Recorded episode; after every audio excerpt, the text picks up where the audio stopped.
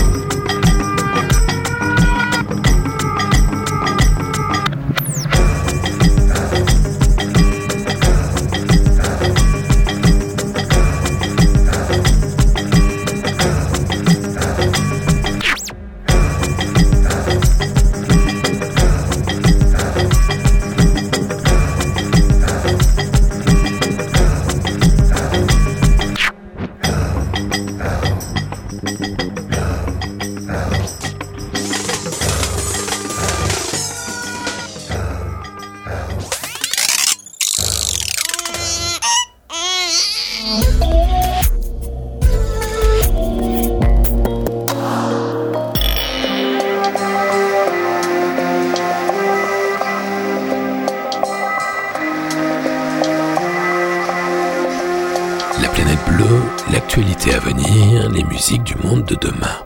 Aujourd'hui, nous allons feuilleter un livre des paysans qui va nous faire du bien. Transamericana, l'histoire d'un type qui a décidé de traverser les États-Unis à pied, oui à pied, 6000 bornes quand même, tout au long de son périple d'un océan à l'autre. Il a pris des notes et des photos. Vous allez voir, c'est très intéressant.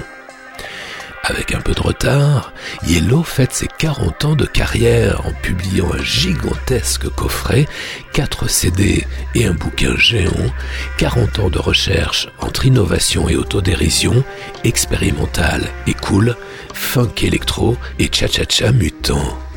À l'occasion de la réédition d'un film de science-fiction un peu oublié, Apocalypse 2024, on va s'intéresser à la SF des années 70, quand toute une génération d'artistes écrivait des livres et réalisait des films sombres, réalistes, post-apocalyptiques, qui ont préparé toute une génération à l'effondrement. On va feuilleter la nouvelle série BDSF de Léo, Rodolphe et Yanietov, Europa, du nom de la quatrième lune de Jupiter. Un bon cru, scénario malin, dessin soigné, de la science-fiction spatiale et futuriste comme on l'aime. on va parler des plateformes de streaming de plus en plus puissantes à Hollywood. Comment elles s'accaparent les droits d'auteur et la notion même de propriété intellectuelle. C'est tout un pan de la culture qui vacille. Le panoramique sonore va nous entraîner aujourd'hui de Philadelphie à Copenhague, de San Francisco jusqu'à la vallée de l'Hudson, de Tokyo à Zurich, de Manchester à Berlin, de Toulouse à Venise, de Paris à Rio et des îles Salomon à Palma de Majorque, générique complet du programme musical en fin d'émission. Rêvez l'avenir encore un peu sur la planète bleue. I Got my own problems. Calling a cop at 8 a.m. Hello. La planète bleue, Yves Blanc. Leave me with an LSD heart. Radio. I smell a lot of piss in modern art. So I don't love them. I don't come when they blow me. Got my own hobbies. I call my friends up 3 a.m. Hello. Oh. I'm living with an LSD heart. Radio. Guys get away with so much bullshit in art. LSD.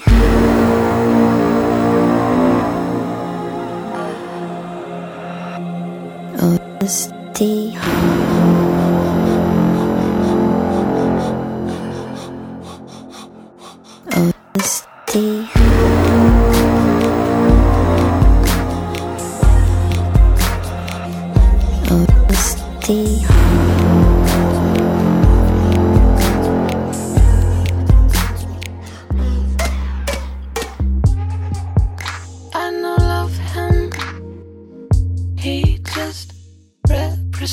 My fear.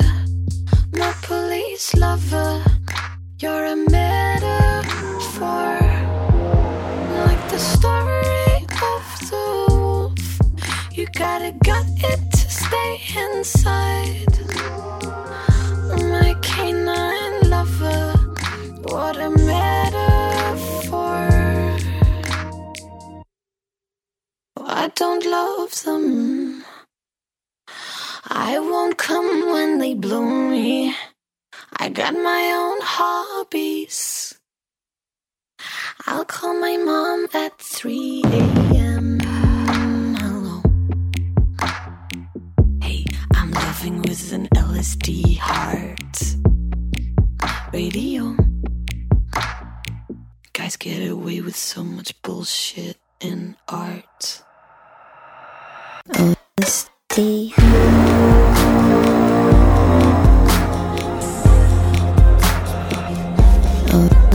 Oh.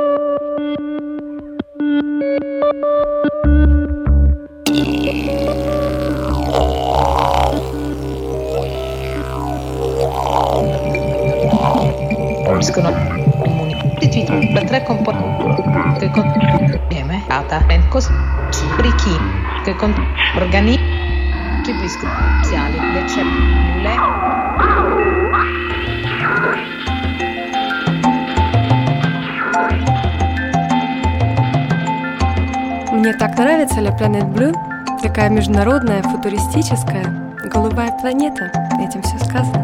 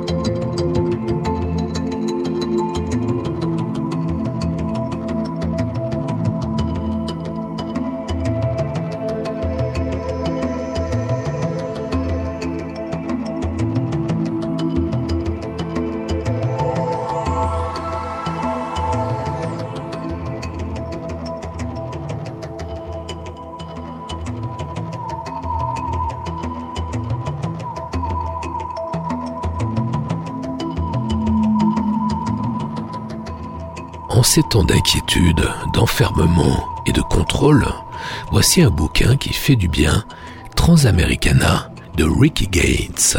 L'Americana est un courant musical quasi méconnu chez nous, mais fort populaire outre-Atlantique, qui réunit les musiques roots, c'est-à-dire toutes les traditions musicales nord-américaines qui ont forgé l'histoire musicale du Nouveau Monde. Folk, bluegrass, country, country rock, rock and roll, rhythm and blues, mais moins marketé, moins polissé que le mainstream ressassé par les radios, des musiques plus enracinées dans le son authentique du terroir. Plus globalement, à l'origine, l'Americana désignait un courant culturel un peu nostalgique, celui des petites villes américaines du bon vieux temps, quand la confiance en l'avenir irriguait l'ensemble du territoire et que chacun voulait encore y croire. En 2017, au lendemain de l'élection de Donald Trump, qui a laissé stupéfait de nombreux Américains, Ricky Gates décide de traverser les États-Unis à pied, de long en large et en travers, à pied. Son livre, Transamericana, raconte cette aventure pas banale comme un carnet de notes, un carnet de voyage, un journal quotidien avec moult photos des bleds, des plaines, des déserts traversés et des gens rencontrés sur la route. Mais pas celle mythique de Jack Kerouac, ni celle ripollinée du cinéma hollywoodien, non non, celle d'aujourd'hui, celle de l'Amérique profonde qui soutient Trump, l'Amérique fracturée, malade, gangrénée, irréconciliable, et pourtant tellement belle. Il passe cinq mois à relier un océan à l'autre, une course folle de 6000 kilomètres car Ricky Gates est ce qu'on appelle un ultra-trailer, un spécialiste de la course au long. Il veut profiter de ce voyage initiatique pour découvrir son immense pays qu'il connaît finalement si mal. Faut dire que les États-Unis, hein, c'est pas la Suisse. Ce bouquin m'a rappelé plusieurs de mes périples dans le Grand Ouest, même si je préfère la marche qui préserve le bon fonctionnement du cerveau, ou les grandes virées avec un truc à moteur et, et des roues dessous. Et puis c'est un beau livre, pas seulement au sens technique, c'est-à-dire un livre richement illustré, mais c'est aussi un joli bouquin au sens propre, avec un beau papier mat qu'on aime tripoter, feuilleter, visiblement fait par des gens qui aiment les livres. Euh, ça paraît évident, mais croyez-moi, c'est pas le cas de tous les éditeurs, loin s'en faut. Transamericana de Ricky Gates aux éditions Mons.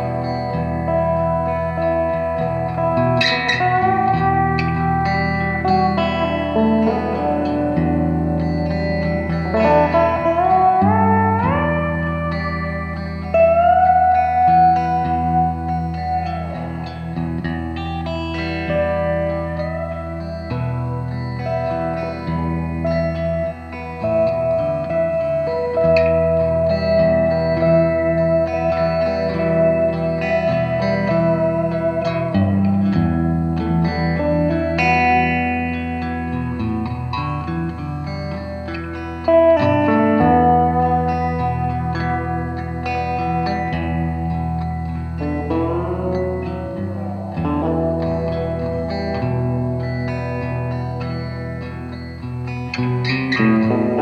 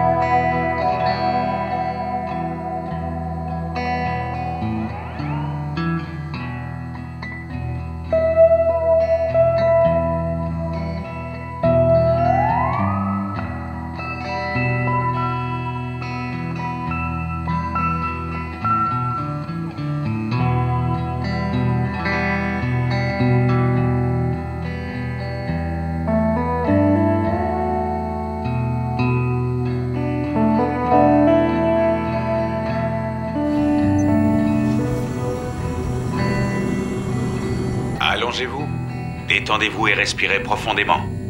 Le sarcophage de protection cryogénique a été conçu pour vous maintenir dans un sommeil profond pendant les trois jours de votre voyage retour sur Terre. Avant de vous endormir, pensez au magnifique travail que vous avez accompli ici. Et combien votre famille sera fière de vous. La planète bleue. Lunar Industries reste le fournisseur numéro un d'énergie propre dans le monde et ce grâce au travail de gens formidables tels que vous. Faites un bon et agréable voyage. Au revoir.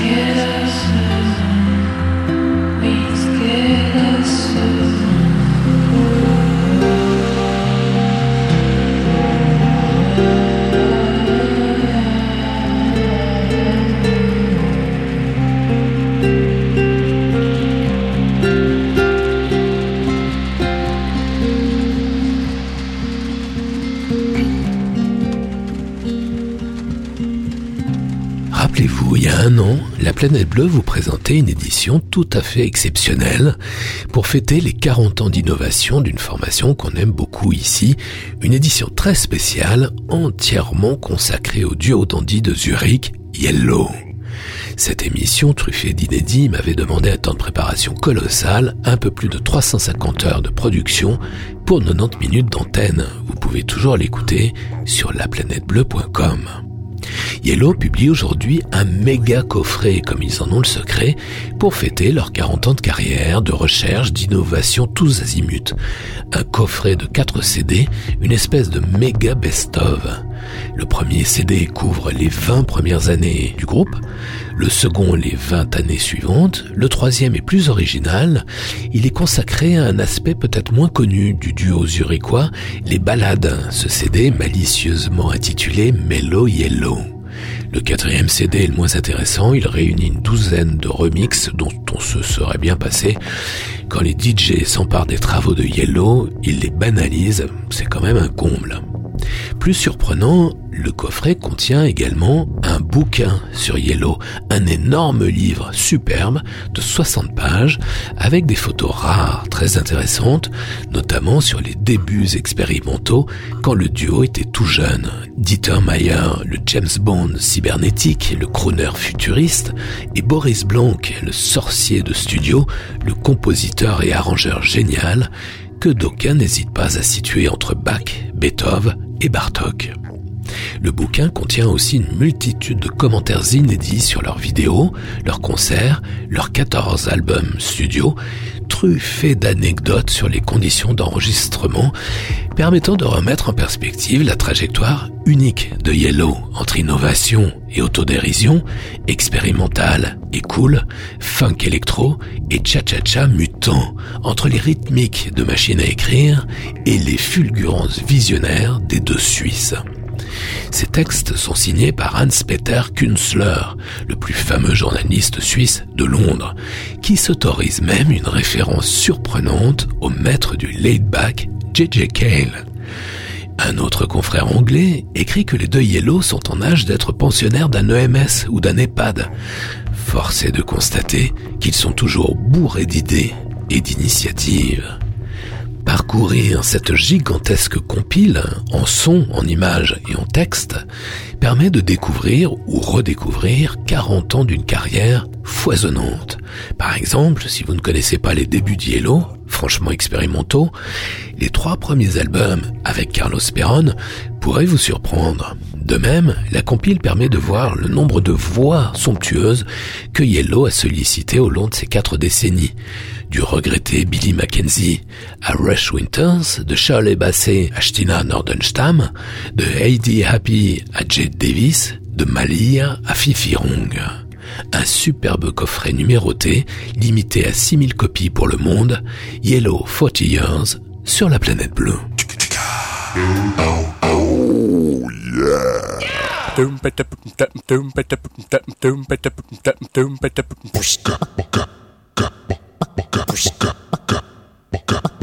I'm in limbo.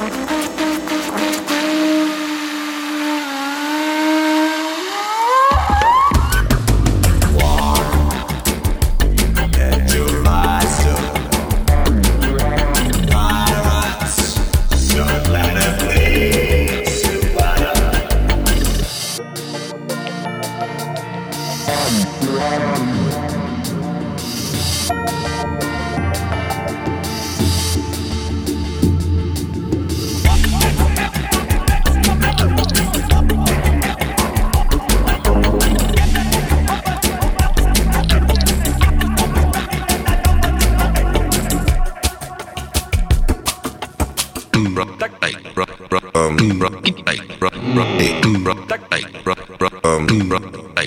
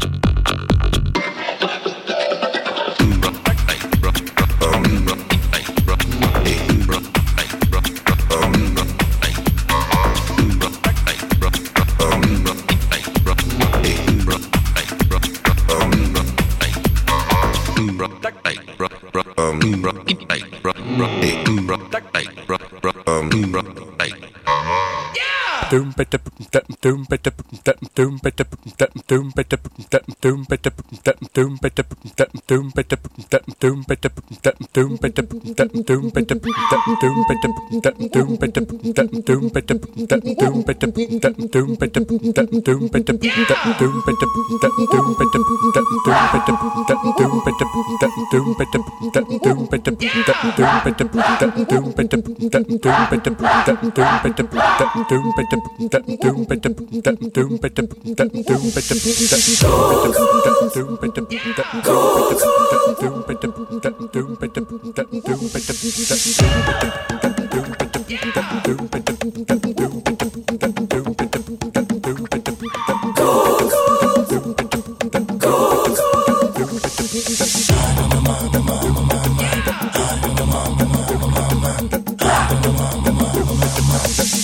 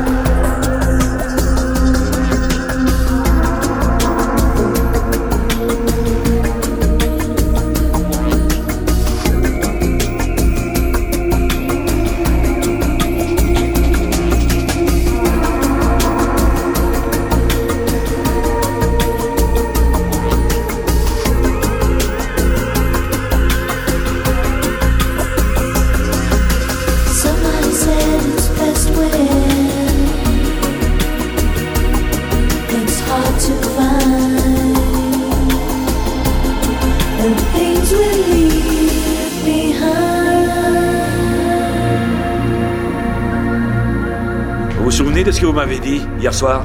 Que c'était qu'une question de temps avant que tous ceux que vous aimez finissent par mourir. Quoi? La planète bleue. T'as vraiment dit ça?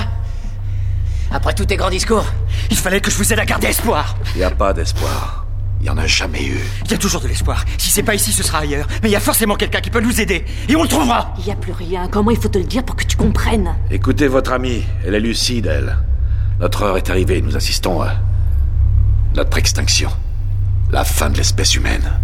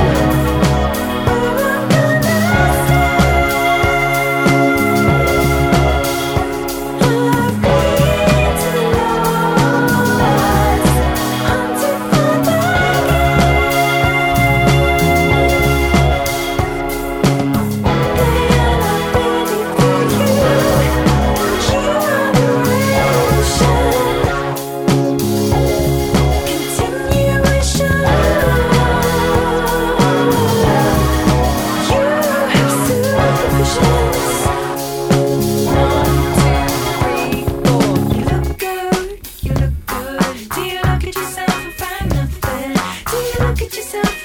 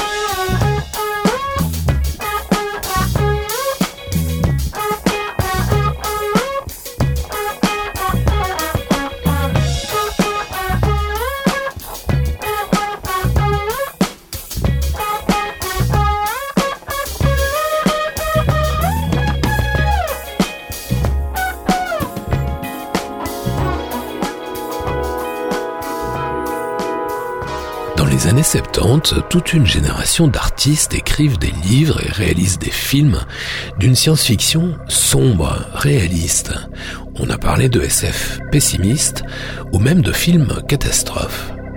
Mais cette génération de films post-apocalyptiques, post-apo, disent les spécialistes, aux États-Unis on dit post-nuke, ces films ont eu un énorme avantage, celui de sensibiliser une génération entière aux problèmes environnementaux, dont les consciences ont été sensibilisées, presque préparées à l'effondrement à venir.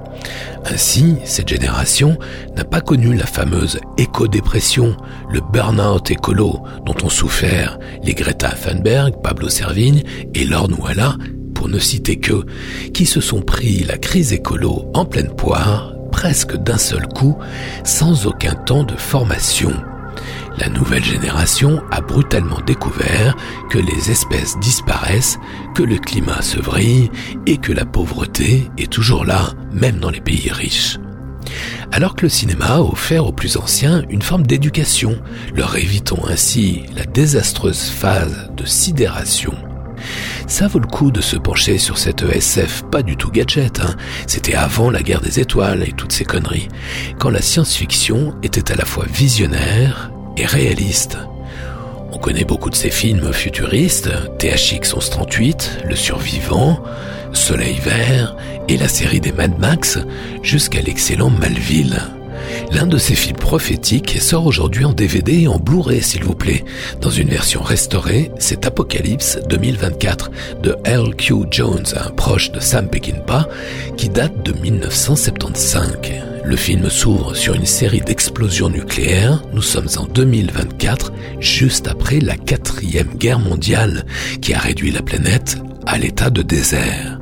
Nous suivons les tribulations d'un jeune homme, le bellâtre Don Johnson, et de son chien philosophe et télépathe. Le film n'est pas exactement un chef-d'œuvre, disons plutôt une curiosité tirée d'une nouvelle d'Arlan Ellison quand même. Le film a été tourné en pleine guerre froide. L'escalade atomique oppose les deux superpuissances et à l'époque, plusieurs chercheurs évoquent une fin du monde possiblement très proche. C'est notamment l'hypothèse de la Symptote 2014 que je racontais dans le livre Les guetteurs du passé. Ici, la fin du monde civilisé est située dix ans plus tard, en 2024. Reste un désert calciné en surface qui rappelle certains westerns désespérés et dessous une enclave de la civilisation disparue qui vit enfermée dans un bunker climatisé. Une dictature baroque, ridicule et d'assez mauvais goût. Le film est clairement sous influence THX 1138, malheureusement dépourvu de son esthétique futuriste, mais nanti d'un ton sarcastique plutôt rigolo. Par exemple, à la fin, sans dévoiler le tout dernier rebondissement, le jeune héros préfère quitter la mignonne qui lui fait tant de promesses pour reprendre la route avec son vieux chien télépathe.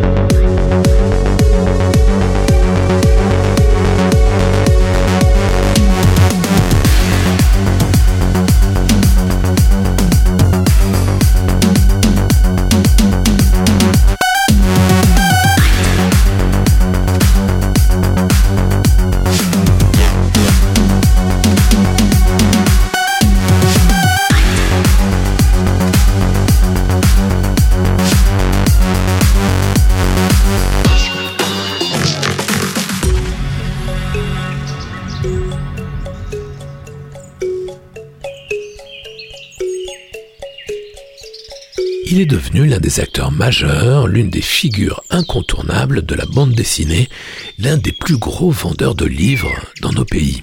Léo, l'auteur et dessinateur brésilien de toute une série de BD à succès, Aldébaran, Betelgeuse, Antares, Survivant, Kenya, Namibia, Amazonie, Mermaid Project, Mutation, La Porte de Brazenac, Terre lointaine, Ultime Frontière, et j'en oublie sûrement, tellement Léo est prolixe.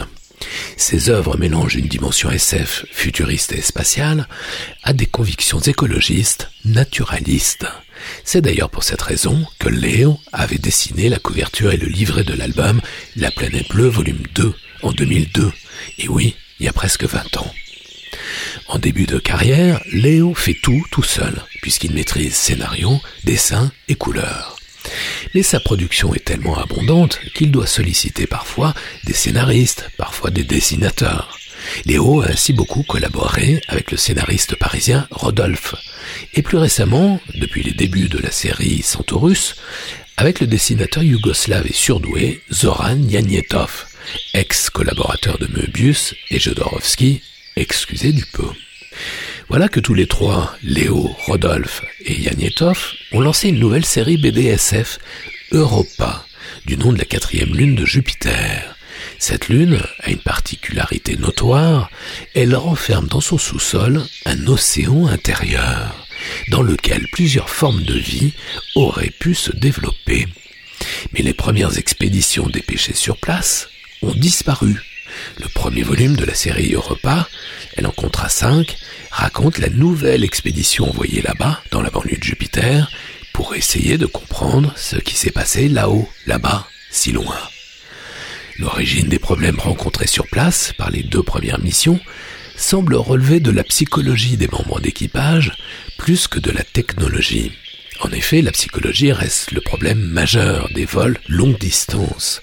Les chercheurs de toutes les puissances spatiales s'interrogent notamment sur ce qui va se produire chez les astronautes quand la Terre ne sera plus qu'un minuscule point lumineux visible à travers les hublots et qu'un beau jour, ce point lumineux va finir par complètement disparaître.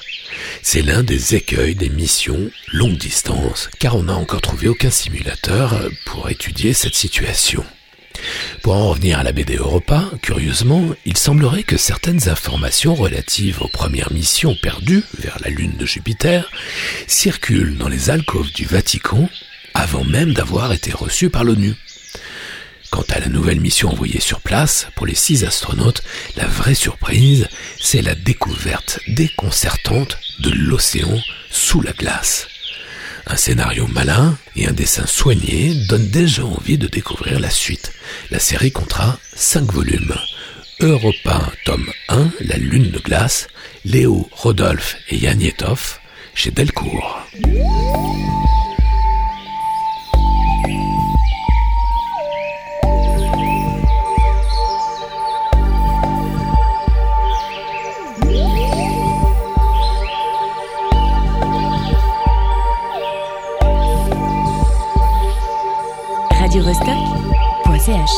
As praias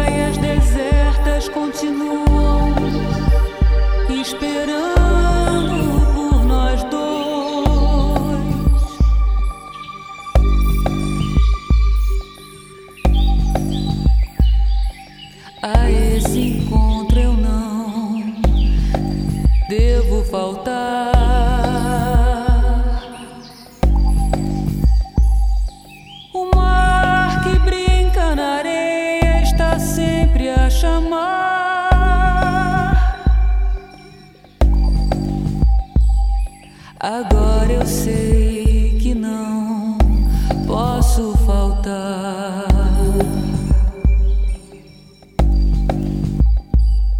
O vento que venta lá fora, o mato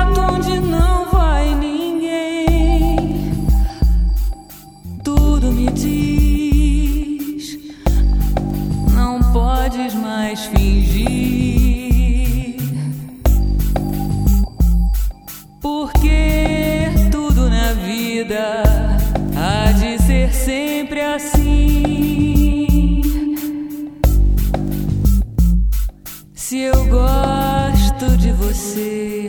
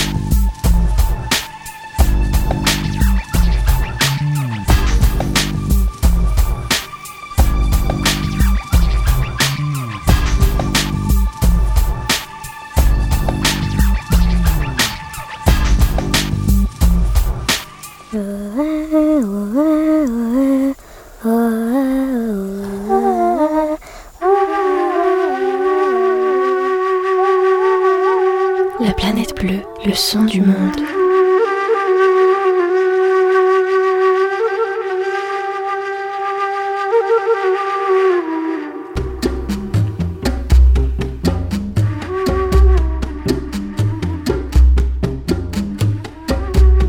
Linde silia motata wasiri nura sagina turi tangola corona sala melo melo nakari wasabi ilungwa nakari If, if, oof, if, if, oof, if, if.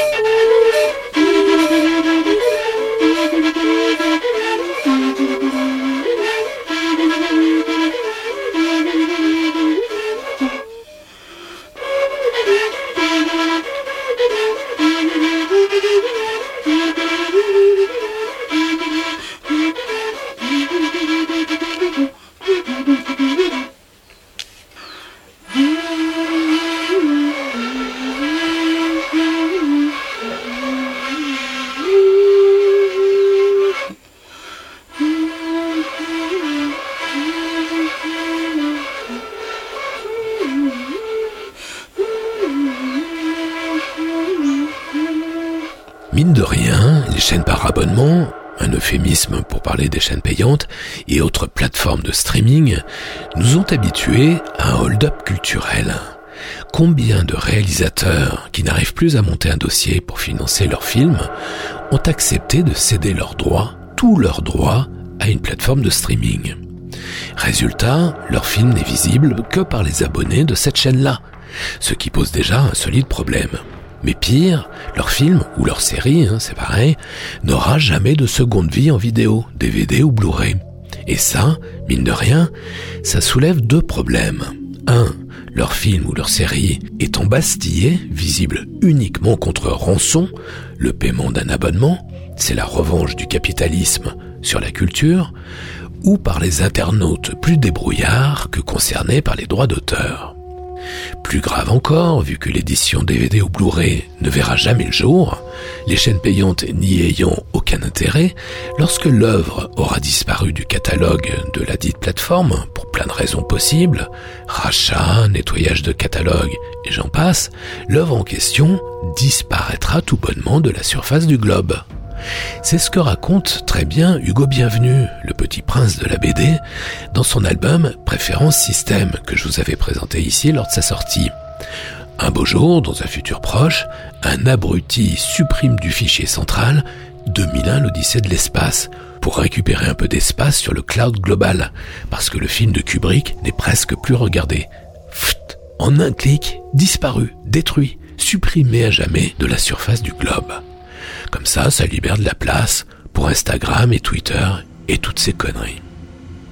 Vous croyez que c'est de la science-fiction? Pas du tout. Deux des séries les plus intéressantes produites ces dernières années ont ainsi été privatisées par les plateformes de streaming. Devs, la série événement d'Alex Garland, un truc stupéfiant sur la recherche en intelligence artificielle qui se déroule dans un campus californien, et plus récemment Tales from the Loop, la série inspirée par l'œuvre admirable du peintre suédois Simon Stallenhag. Cette stratégie confiscatoire relève de l'appropriation d'une œuvre d'art, c'est-à-dire d'un droit culturel immatériel que l'on considérait comme inaliénable. Certes, il y a presque toujours une dimension de spoliation culturelle quand vous signez avec un éditeur, mais quand un bouquin est épuisé, vous pouvez le trouver d'occasion. Les séries dont je vous parle, vous ne les trouverez jamais, puisqu'elles ne sont pas éditées en DVD et en Blu-ray. Cette stratégie confiscatoire est devenue routine. Elle va de pair avec la dématérialisation, la fin de l'archivage et donc à terme l'oubli. En termes d'art et de propriété intellectuelle, ça pose question. Notamment quand on pense à tous ces talents et ces milliers d'heures de travail des auteurs, mais aussi de toute la chaîne de production les acteurs, les monteurs, les traducteurs, les éclairagistes, les preneurs de son, tout ce travail aujourd'hui voué à disparaître dans les arcanes du libéralisme. Le surdoué Olivier Assayas n'hésite pas à évoquer, je cite, le déplacement du pouvoir en faveur des plateformes. Car à Hollywood et ailleurs, les plateformes sont de plus en plus puissantes, prédatrices, disent certains. Certes, c'est moins dramatique que l'effondrement de la biodiversité, le chaos climatique et tous ces gens qui ne mangent pas à leur faim. Mais c'est quand même un pan de la culture qui disparaît discrètement.